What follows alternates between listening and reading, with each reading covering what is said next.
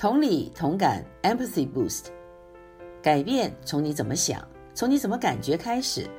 爱青陪你一起学习、探索、成长，找到幸福的出路。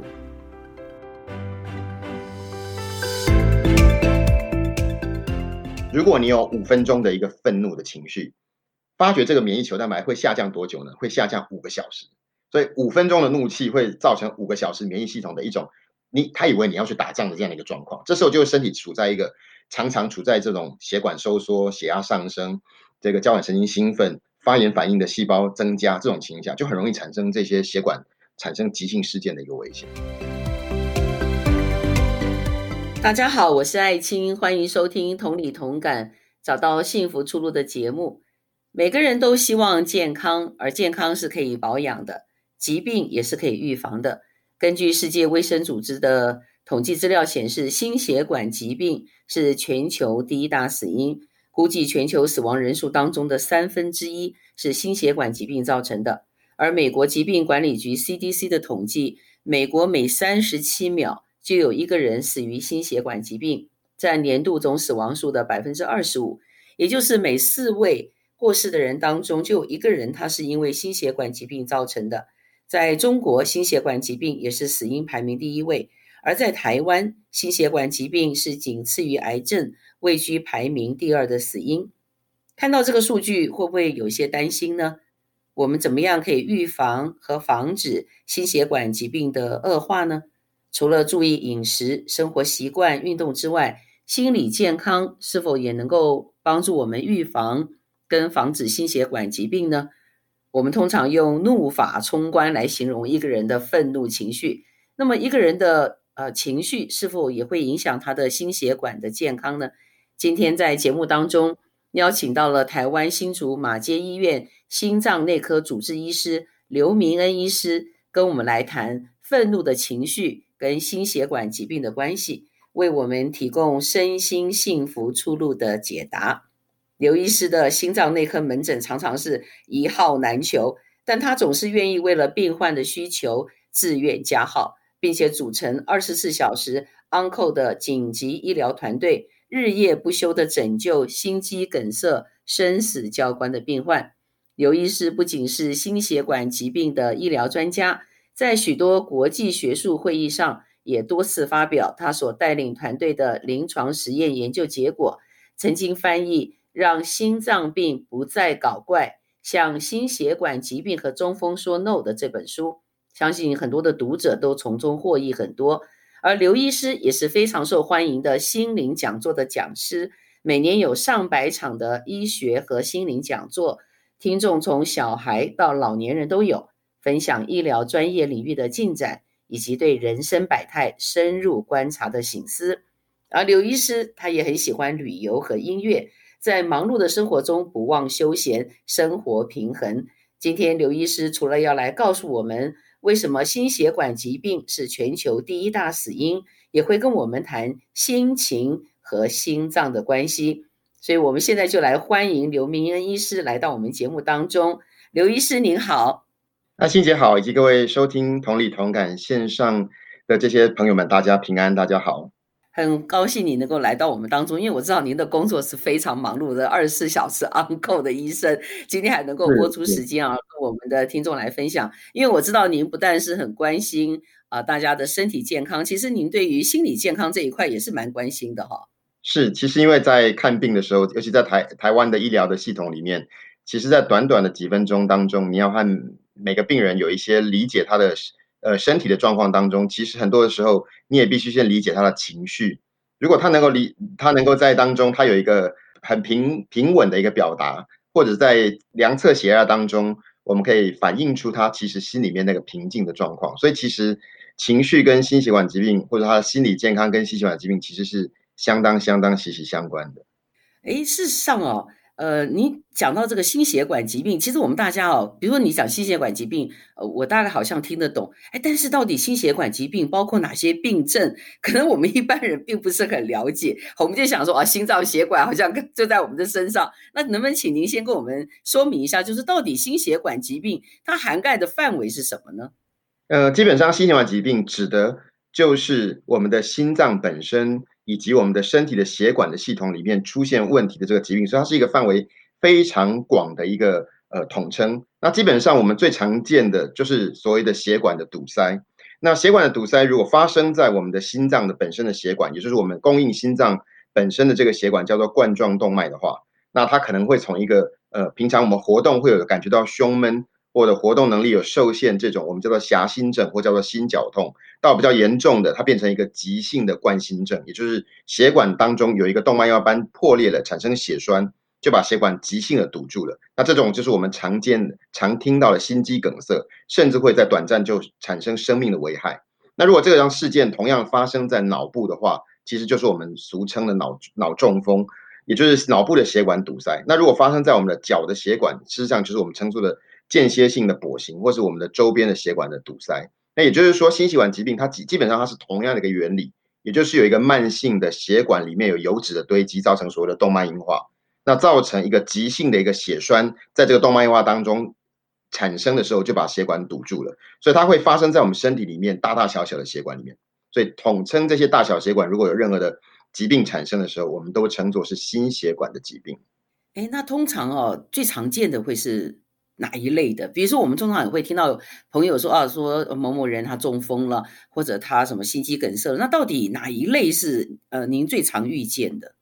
呃，所以以治疗的领域来讲，呃，我们最常见的所谓的心血管疾病，当然还是所谓的心心脏的本身的冠状动脉的疾病，就是心脏本身的血管堵住。如果以一百个人发生心血管疾病的的情形来看，大概有百分之四十到四十五是所谓的冠状动脉的心脏病。另外大概有百分之三十左右，事实上是呃脑部的血管的疾病。那另外有其他的百分之三十，可能就是其他的部分的这些的心血管疾病。所以最常见，也是我们最容易听见会产生致命的那一级，或者是产生一个生命当中立即的危害的，也就是我们心脏内科的医师在紧急在处理的，其实就是所谓的冠状动脉的疾病。所以，刘医师在您行医多年遇到的病患当中，呃，比如说患有心血管疾病的人，一定是年纪大的人吗？还是说年纪轻的人也有可能呢？或者有一些什么样特别的因子可以帮助我们来评估一下？呃，其实我们可以从一个比较宏观的角度来看我们的心血管的危险因子。那第一个部分，年龄当然是我们所谓的呃呃身体当中身体健康当中的。呃，危险因子。那这个身体当中的呃健康的危险因子呢？各位线上听众朋友，你现在其实开始可以帮你自己做评分。也就是说呢，如果接下来这些分数越高，代表你的心血管疾病的风险是越高的。那这风这些分呃危险因子包含第一个就是年龄哈，男生超过四十五岁，女生大于五十五岁或更年期后，这算一分。第二个就是如果你的家族里面有心血管疾病的遗传的因子，也就是你的父母或兄弟姐妹在五十五岁之前就就发生中风。或心肌梗塞，这个算一分。那第三个就是我们传传统所说的三高哈，就是胆固醇高、血压高、血糖高哈，糖尿病或是高血压或是胆高胆固醇血症这种体体呃这三个疾病。那加上一个，如果你有抽烟，这是造成我们心血管容易产生动脉硬化跟这个斑斑块破裂破呃破裂很重要的一个危险因子。再加上你的身体里面是呃缺少运动这样的体质，也就是说你的一个礼拜。的运动的时间是小于呃每每个礼拜不到三次，每次不到三十分钟的话，这个基基本上我们称作一个久坐的生活形态。那这样的生活形态就容易造成心血管疾病的一个危险。这是我们所谓的从身体的健康当中这些危险因子的一个传统的一个评估。可是现在有越来越多的医学当中的一些证据发现说，其实除了在这种我们过去已知的这些危险因子的管控之外，因为我们也看到有临床上当中有一些病人，他所有的危险抽起来都很好。那所有的这些危险因子看起来都管控得很好，可是它有其他的一些危险因子。那这些其他危险因子的第二个大大范围，就是我们所谓的社会当中这种压呃，社会当中它的本本身的这些经济条件跟它的所处的这种低经济的状况当中，造成它的一些呃生活当中的压力，这是其中的一个危险因子。那另外一个危险因子就是跟他的情绪的管控，他本身有没有忧郁症，有没有焦虑症，有没有一些。呃，容易愤怒的情绪，对人有敌意的情绪，这个容易造成一些心血管疾病短暂一个暂时的一个呃瞬间的一个呃危险的一个发生。那最后一个部分就是他有没有一些慢性的压力？如果他处在一个慢性的压力情况下，包括他婚姻当中的压力、工作中压力、对孩子教养当中的一些压力，或者是呃他的生活当中有其他这种呃紧急的一些事件造成他的呃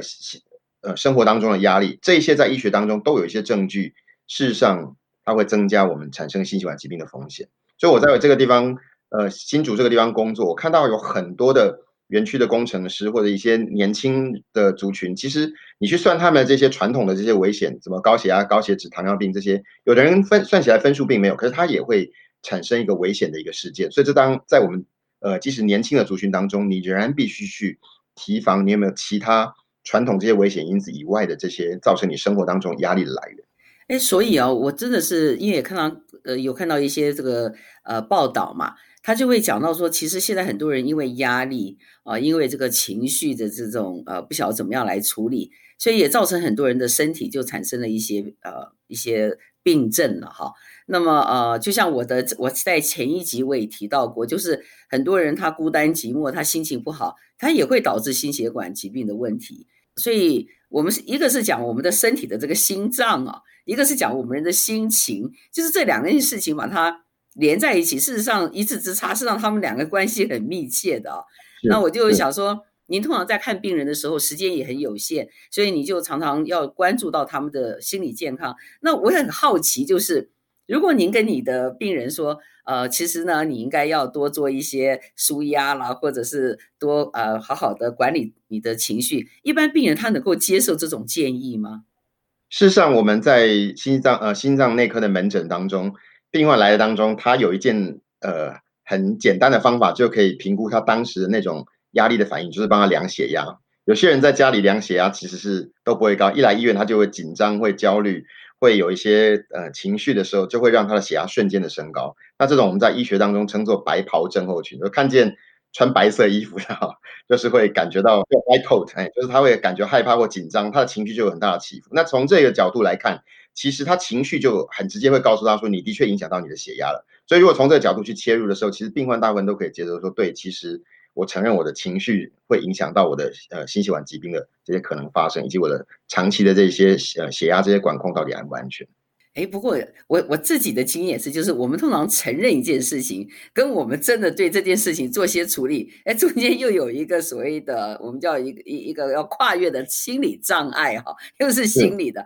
那通常。呃，会不会比如说你的病人他这次看了，然后下次他再来回诊的时候，你发觉他好像还是呃处于这个心情啊或者压力比较沉重的一一个状态的时候，那通常你们会不会给他一些具体的建议呢？就是，哎，像你这样子再继续下去不行啦，你看你的身体这么不好了，那你们怎么做法呢？怎么说服他们？呃，其实如果在医学当中一些的呃实证医学当中的一些研究当中，其实很清楚告诉我们说。其实一个很短期的压力，其实我们每个人都有压力来源，所以，呃，当当下如果你一个很短期的压力造成你的血压有上升，情绪有一些的起伏，这个短期内的压力，其实如果你本身心血管其他的危险因子管控得很好，也就是说你平常血压不会太高，胆固醇也不会太高，糖分也不会太高，那造成风险的机会其实就不大。可是其实会让我去关注到，呃，这样的一个问题的时候，其实就是我看到有一些的病人，他好像其他的风险管管控的不错，可是他。呃，却却在呃一个短期内当中，呃，在他的家人描述当中，他处在一个长期的，就是跟工工作当中的一个很长很大的一个愤怒当中。那这个愤怒造成他长期的一个压力，所以我看见一个所有的好像危险因子都健康的一个园区的一个工程师，却大概不到四十岁这样的年纪就产生一个严重的心肌梗塞，送来医院，然后甚至在急救当中才把他的血管抢通。那因为这样的一个案例，我自己就诶觉得很有。很纳闷哦，为什么一个看起来年纪轻，我不是我们传统这些危险因子的病患，但是他却产生这样的一个危险？那后来我我们就去查，其实有很多类似这种研究愤怒啦，或者是跟疾病之间的一些的关联性。比如说，在二零零三年有一个呃美国的杜克大学，它有一个行为医疗的研究中心，他就发表一个研究，他说，如果是一个长期的愤怒，也就是说，如果你的愤怒是持续三个月以上，那它会让我们的心血管疾病产生的风险会比。平常的人就是他没有这些愤怒的情绪当中产生这种致命心血管疾病的风险是正常的五倍。那他的中风跟心呃呃心脏病中风心脏病大概心呃就是我们讲的冠状动脉心脏病增加了大概三点五倍，中风接近了大概四倍。所以基本上这样的研究就很清楚，让我们看见其实一个长期的愤怒或者是造成他情绪当中的一个压力，的确会好像一个很我们过去的所认知的这个传统的危险因子，它也造成身体的一个急性的一个危害。呃，所以像这个呃呃这种研究报告，我们一般人哈，他不会去找这些资料嘛，所以我们就可能跟他说，哎。这个呃有一些研究报告啊、呃，这个情绪很重要，所以有些人可能说，那好了，我就可能呃这个比如说长周末啊、呃，我就出去旅游，可是旅游呢交通堵塞啊或者什么之类，又这个全家大小又弄得很不愉快。有的时候他们去旅游了，他说我也去旅游，可是我回来之后我压力更大。那那通常呃当然我知道这个是不并不是一个很容易解决的问题，只是说。那我们是不是呃，因为刚过了一些长假嘛，就是我们在这个长假过程当中，是不是也要学习真正就是旅游归旅游，放松归放松，呃，心情要懂得调试。那会不会有些人不大懂得调试，把那个工作的压力继续带到他的，就是他对于事情处理的方式带到他的日常生活当中，是不是也会造成这个心血管疾病有容易恶化的一个可能呢？是，这个部分就会牵涉到我们怎么面对到一个。呃，情绪的压力或者是愤怒这样的一个呃呃情绪来临的时候，那我们的身体里面是怎么去回应它的哈？那其实如果我们了解一有一点医学的这样的一个概念，我们知道说，其实一个情绪的刺激，比如说一个愤怒的事件，那其实这样的一个情绪的事件，从透过我们的眼睛视觉跟听觉，那它很自然就传到我们这个脑部里面一个很重要的一个收发室哦，就好像我们接收讯息的这个收发室，它叫做丘脑。那这个丘脑呢，它就会透过一个我们叫边缘系统，它把我们这一个呃收发室的讯息传到一个办公室去哈。这个情绪的办公室我们称作海马回。那这个海马回它就会做了一些处理之后呢，它会去回想你过去生命当中有没有一些同样类似的一些经验跟记忆，然后它会传到我们决定怎么去处理这样的一个情绪的的一个处理器。这个处理器我们称作是杏仁核。那杏仁核就很有趣了，因为它会。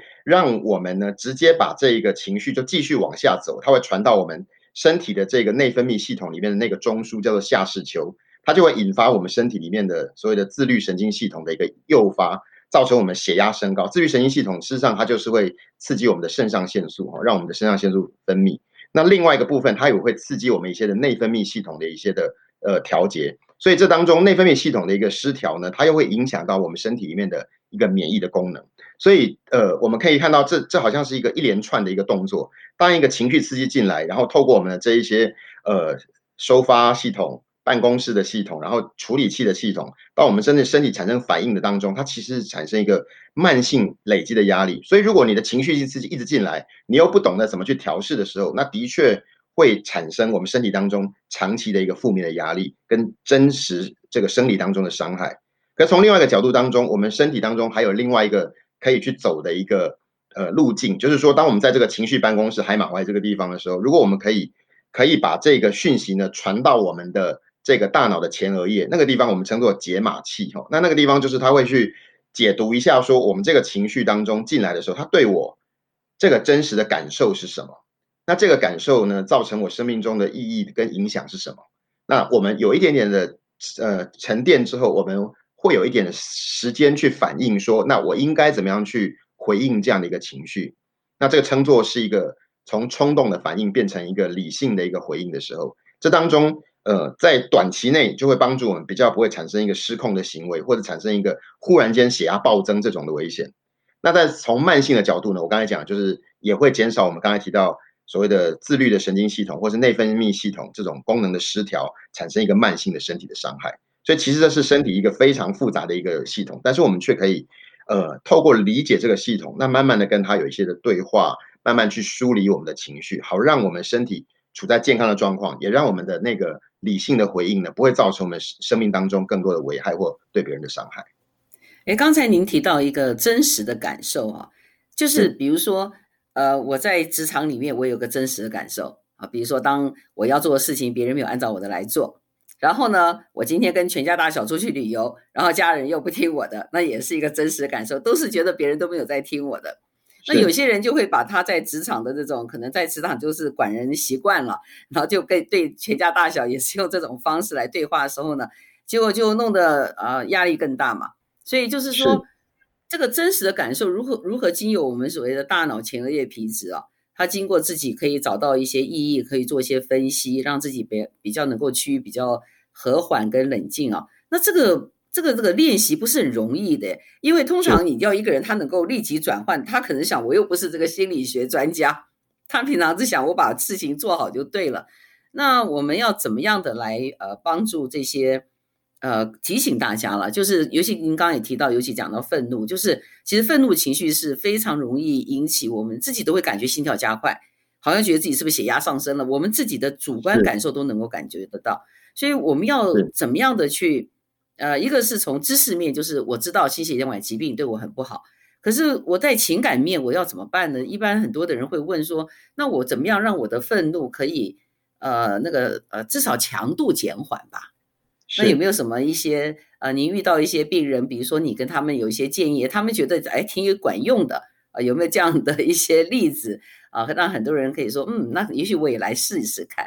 呃，我我先分享一下我自己一个在。职场当中也呃引发我自己的一个愤怒情绪的一个例子哦。那这个例子是这样，就是有一次我在医院的这个院长办公室，然后接到一个呃病人的投诉，他说呢，他他去帮爸爸再来这个呃医院来看诊，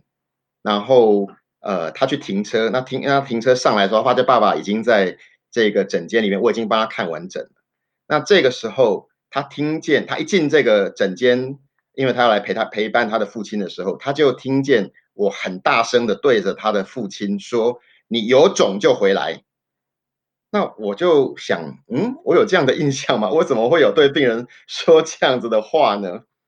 那我想了一下，那时候是我当下听到这个，我觉得这个病人应该是无理取闹哦，所以我当时我的愤怒的情绪也被引发了。可是其实，在当下，我仔细去查了一下这个病人的病历。然后我查了那一下，因为那天那是大概两个礼拜前的事情，我查一查回想了一下那天的实况，我忽然间了解说，哦，原来这是怎么一回事？原来他说我跟病人说你有种就回来这句话，我真的有说过诶。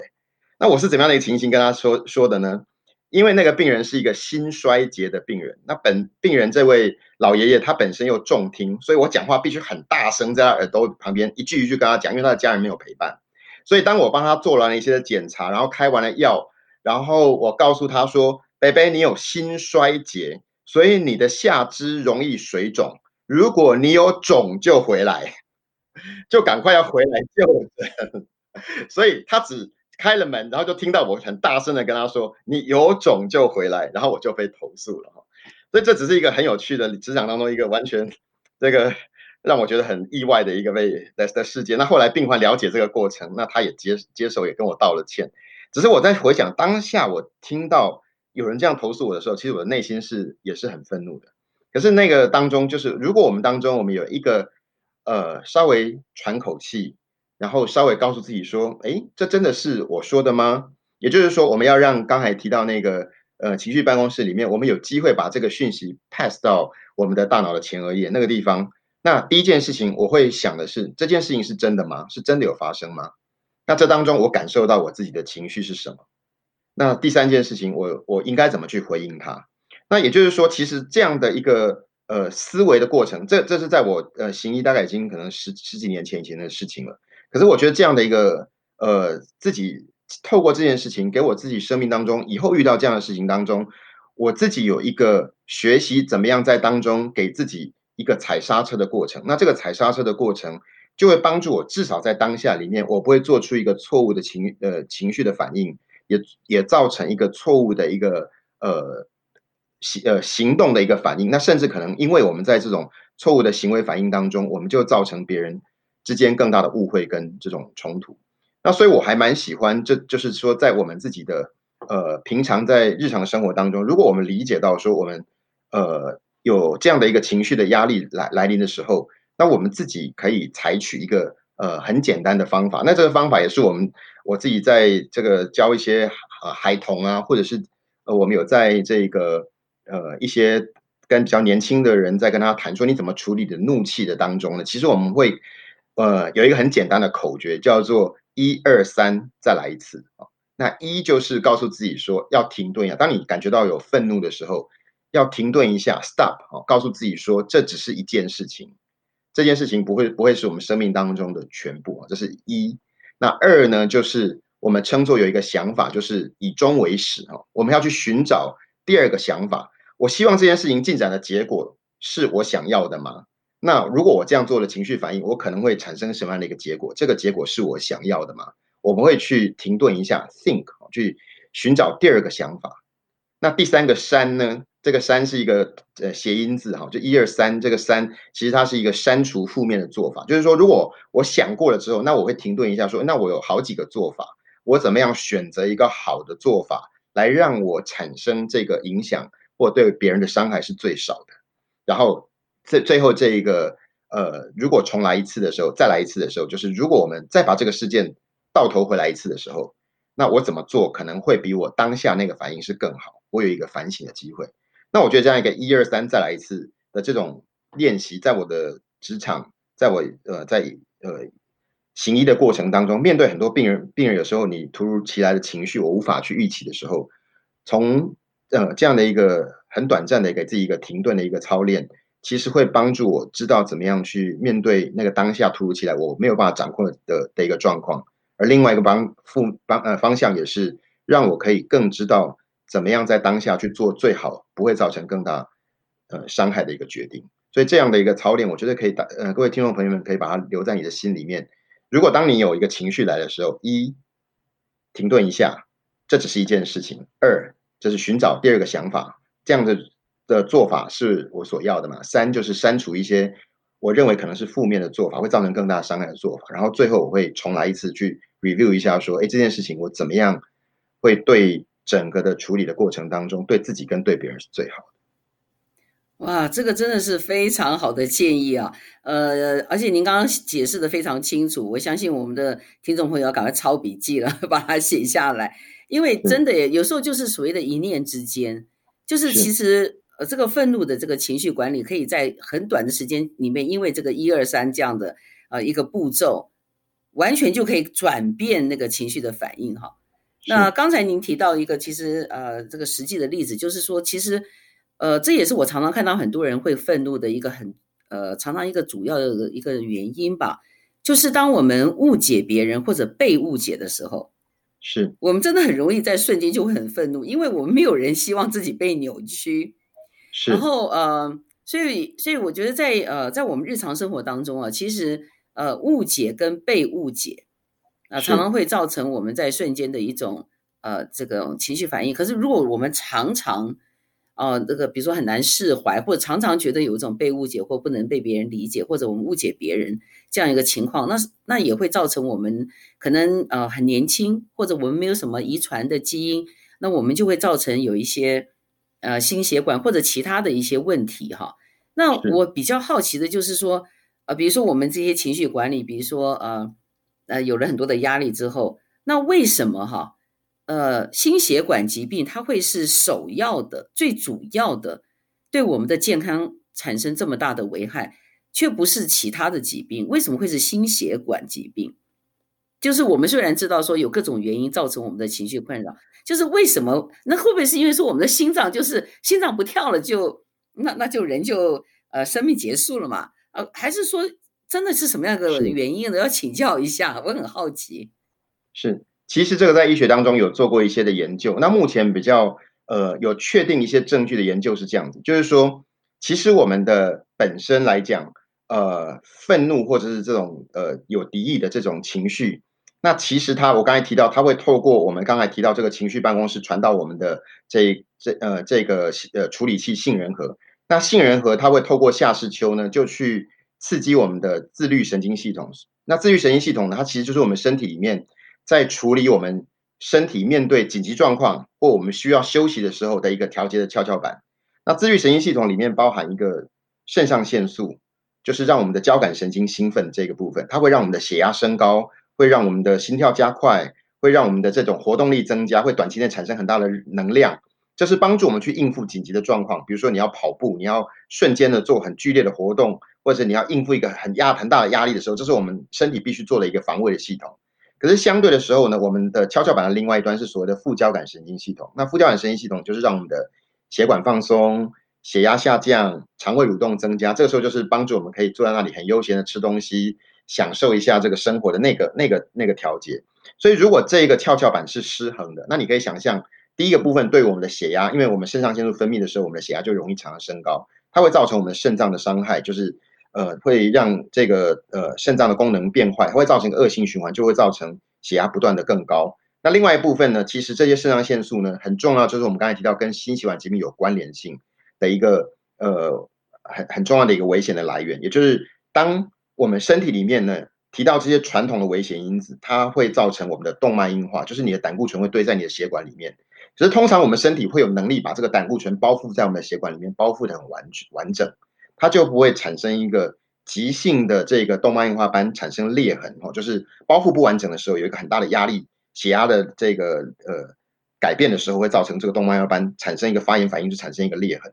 那这个裂痕就会产生血栓。所以，怎么样去诱发这个急性的事件产生血栓这个事件呢？事实上，跟我们的血压的稳定性有很大的关系。而另外一个部分呢，就是如果当我们的身体里面处在一种长期的这种呃压力跟愤怒的里面的时候，它会引发我们身体里面有一个呃呃，就是调节我们这个。这个身体发炎反应里面的一个蛋白质，这个蛋白质叫 interleukin six，它是一个呃中文称称作淋巴球的这个 T 细胞的一个助长素。那这种 interleukin six 呢，本来是身体遇见外来伤害，比如说一个细菌入侵的时候，它会来指意指挥我们的免疫系统说，哎，这边有一个细菌入侵，我们的免疫系统要来动员去面对它。可是，在这一个呃医学的当中，就发觉说，如果我们常常在愤怒的当中的时候，我们身体里面的 interleukin six 会造成我们会升高，原因是因为我们的脑部会在常常发怒的当中，我们会误判说，哎，周围的情绪对我不利。那这当中我们会产生一种外患进来的这种感觉的时候，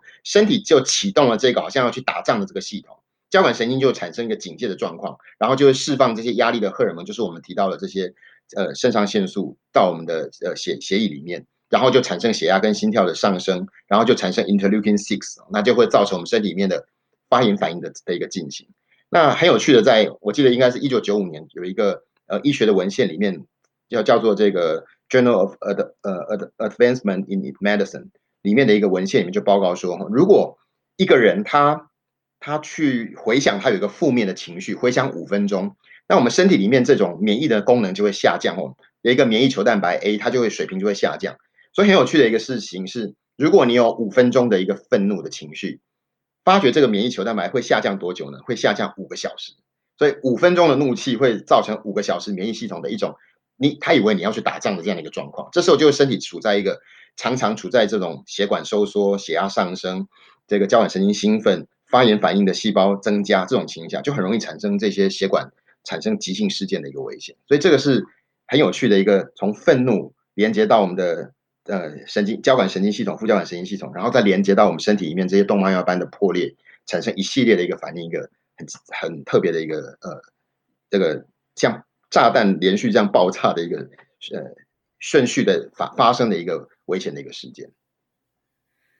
这个您刚刚提到这个五分钟怒气啊，这个免疫力这个五小时都会受到波及哦，就是我们整个身体的健康。所以我就想到，我们通常听到心血管疾病，可能呃怎么样预防，都会比较着重在比如说啊饮食、生活方式跟运动，我相信它都很重要。但是通常我们忽略的，也是您今天讲的特别详细的，就是事实上我们的情绪跟我们的压力，它真的会影响到我们整个呃脑部的这个呃，刚刚您刚刚讲的这个整个循环的一个。好像一下又是办公室，一下又是联络中心啊，它是一个连锁反应嘛。它事实上对我们整个身体造成的危害是超乎我们自己的想象。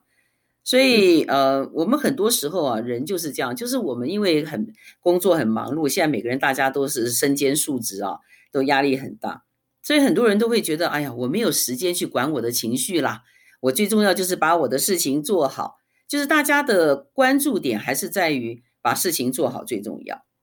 可是我们就忽略了我们的情绪健康。可是刚刚您讲的这样的一个整个反应，从我们生理的机制来讲，事实上我们的身体好像它会有一个，嗯，它有一个好像提醒我们的一个讯号一样，就是说它在告诉我们，事实上你的情绪它会反映了你的身体的一个一个状态，而且你的身体状态也会反映了你的情绪状态。可是我们通常都比较会忽略这个环节哈。是。那我们要怎么样可以，呃，在我们因为今天我们的主题就是愤怒跟心血管疾病的关系嘛，就是您刚刚讲的非常的详细，我觉得很多人听到之后真的会开始重视他要怎么样来去把自己的这个呃，不是只有愤怒啦，可能你就刚刚讲忧愁啊、沮丧啊、难过啊这种的情绪，我们都能够做一个比较好的一个处理。你也提到这个一二三的一个口诀啊，我觉得也非常好。那么，嗯、从您自己作为医生啊，你自己的这个经历里面，那你能不能给我们一些呃，比如说呃，一些比较，比如生活当中，比如说我并不是说我已经已经遇到了一个困难，生活当中怎么来保养呢？就是好像我们怎么样让自己的情绪平常可以保养的比较好，那我就可以让我的心血管疾病也比较不容易发生啊。那这有没有一些保养的法则在这里可以提供给我们的听众朋友？呃，我我觉得其实。我我们都会理解到，其实呃，情绪它本身就好像一个洪水一样。如果我们把我们的，你可以想象我们的身体里面，如果在你的头上点火，那你的点了火之后呢，你会不会爆炸？或者是你点完火，你可能只是一个呃微光闪闪的一个蜡烛。这个决定里面就是你点火的你的这个里面，它装的是炸药，还是只是？只是呃一个很平和的东西，所以怎么样让我们的呃内在的生命里面常常去做一个这个呃清呃好像呃清道夫一样，把我们里面的一些的愤怒的情绪躲在我们里面的这个情绪，把它扫出来。这个过程，我觉得是在我们没有面对到这些呃愤怒的刺激之前的当的当中，其实我们必须要有一些好的呃。平常就有去梳理我们情绪的一些的方式。那对我来讲，比如说我自己，呃，很多人都会问我说，我工作压力很大，那我是怎么样去呃面对一整天的工作的情绪、工作的压力或情绪？那很多人就会问说，哎，那你回到家里，你会不会压力很大？你就会呃跟家人有冲突啊、骂小孩啊这些？那其实我自己的家人，呃，他们很清楚，我很少把我的工作当中的情绪会带回到家里，但是其实是会的。回到家里的时候，我有好几次我都会靠在这个。门口，然后告诉自己说：“我进到家里的时候，绝对不要把我这个愤怒的情绪带回家里。”所以后来我自己就会找到一个说：“我们必须有一些好的呃情绪的呃出口。那这个出口的本身，它必须需要呃有一些你平常就有让它呃呃泄洪的机会哈。所以对我来讲，像我回到家里面，我的第一件事事情呢，我就会回到家里面的这个这个钢琴的前面，我就开始去。在钢琴当中去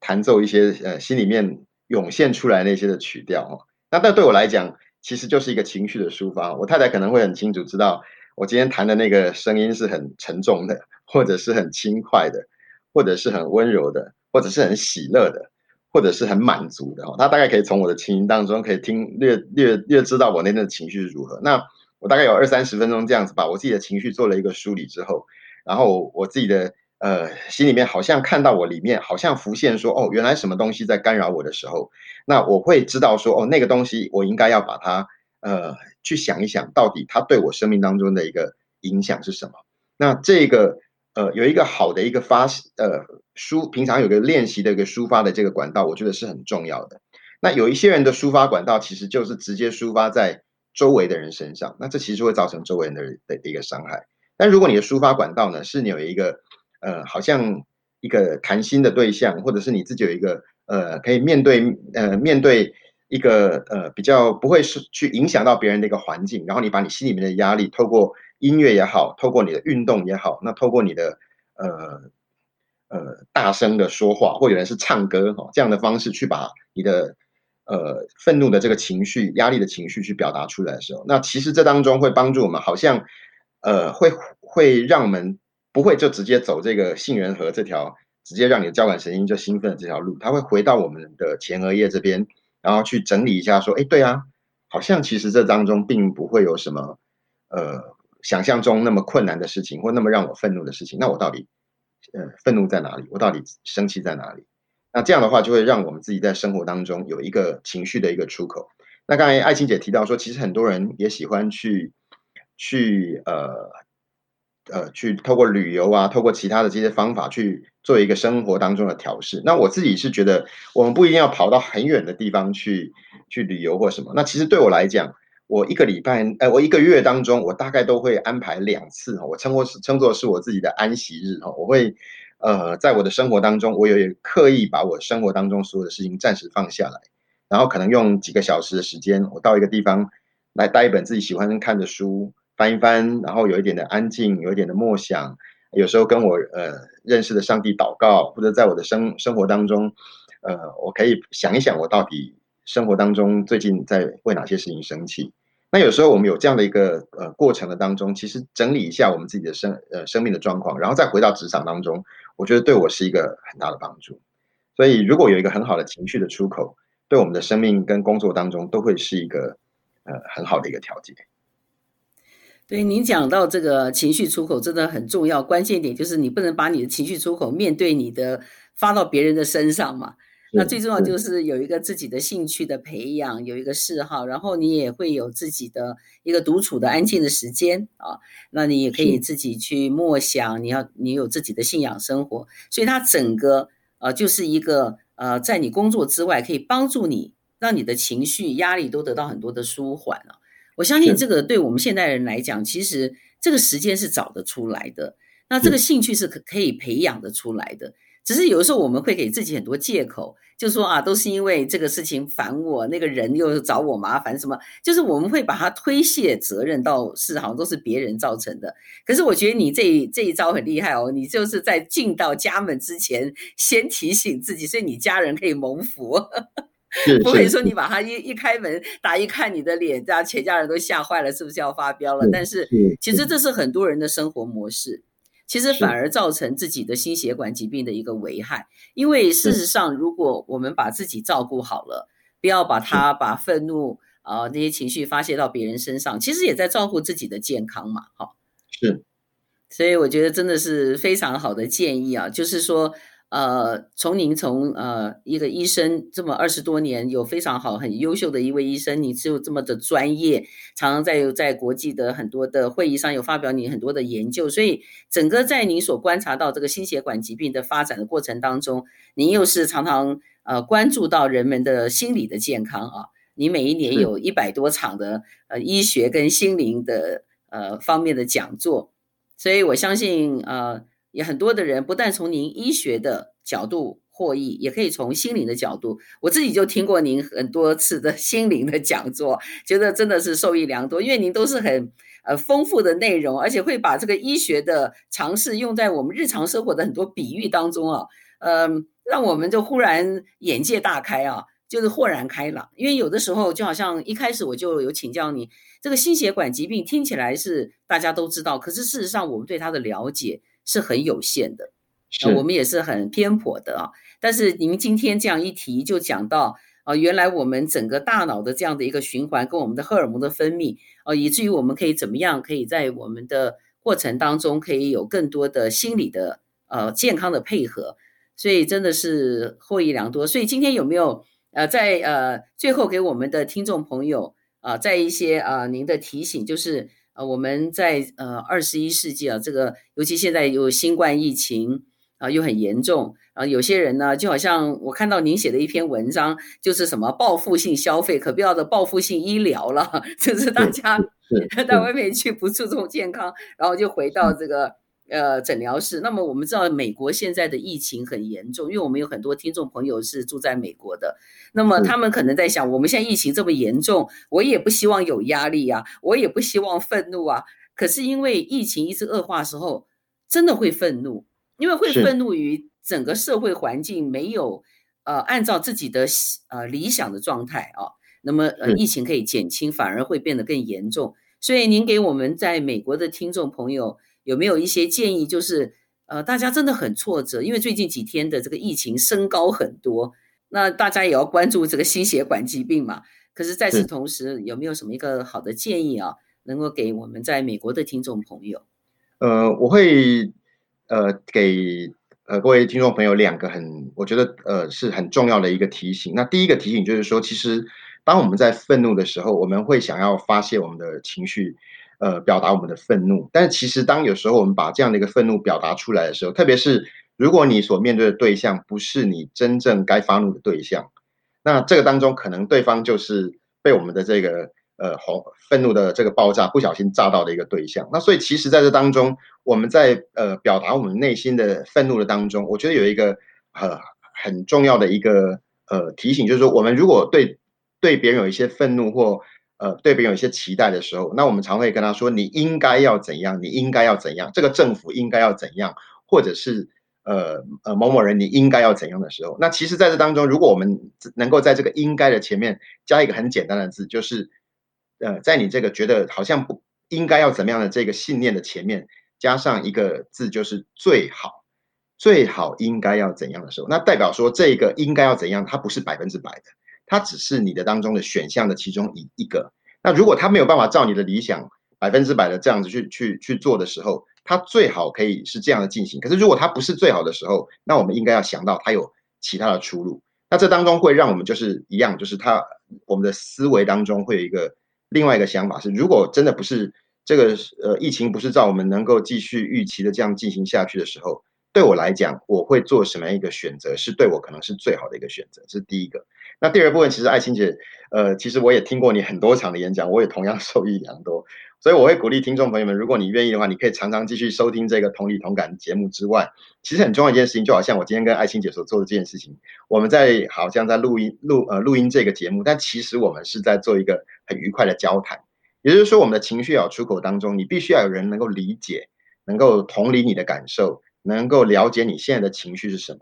所以，如果我们能够透过一个很好的对谈，而这个这个对谈有时候甚至是面对面的对谈，那我们可以跟。呃，朋友们之间分享我们内心的情绪焦虑，然后我们彼此有一些的鼓舞打气。我觉得在我们这个面对新冠疫情当中，我们那种好像被隔离的那种孤独的感，就是这是爱心姐在上一期的这个呃同理同感里面所分享的那个孤单的感觉。那另外一个就是我们可能在这种呃看不到最最后这个疫情到底什么时候结束里面，我们对未来会有一种不可知的这种恐惧感。我们会在彼此的鼓励的当中，我们会得到一种说，哎，别人也是这样在面对。可是别人都可以勇敢的走下去，那我自己是不是也要继续的，呃，勇敢的继续面对我们所生活当中面对大大小小挑战？可以透过这一种彼此的，呃，同理对方的情绪，也彼此的设身处地为对方的着，呃，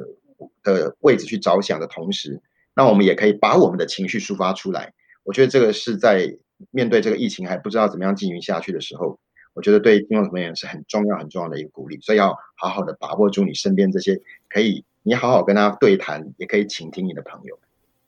哦，非常好建议，就是呃，我觉得不但只有我们美国听众，我相信每一位听众啊，呃，都可以得到帮助，也可以告诉你周围的人啊。就是我觉得今天这个节目呢，也欢迎大家能够推荐给你的朋友，真的要一起来听啊。刘医师给我们很好的建议，我觉得我听到一个很关键，就是呃，你在这个建议里面有个共同点，就是我们要懂得缓冲，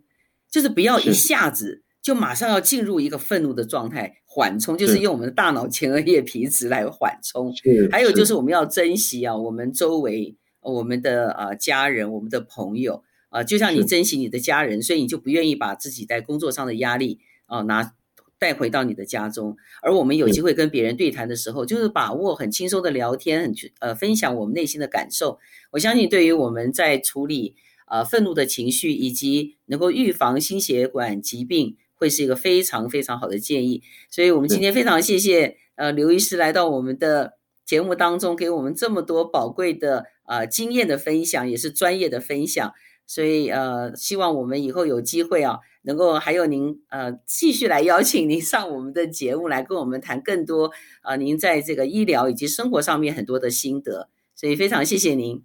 谢谢爱心姐，也谢谢各位听众朋友们这段时间耐心的收听。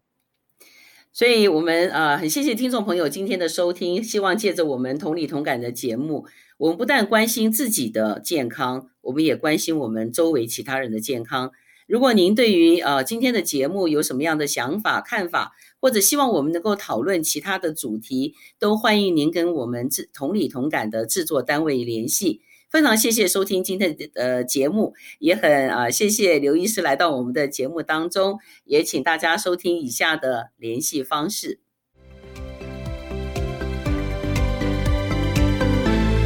欢迎告诉我们节目内容对你的帮助，也可提问生活相关的议题，例如青少年孩子为什么对父母爱理不理呢？如何不被固执和坚持己见的人惹气呢？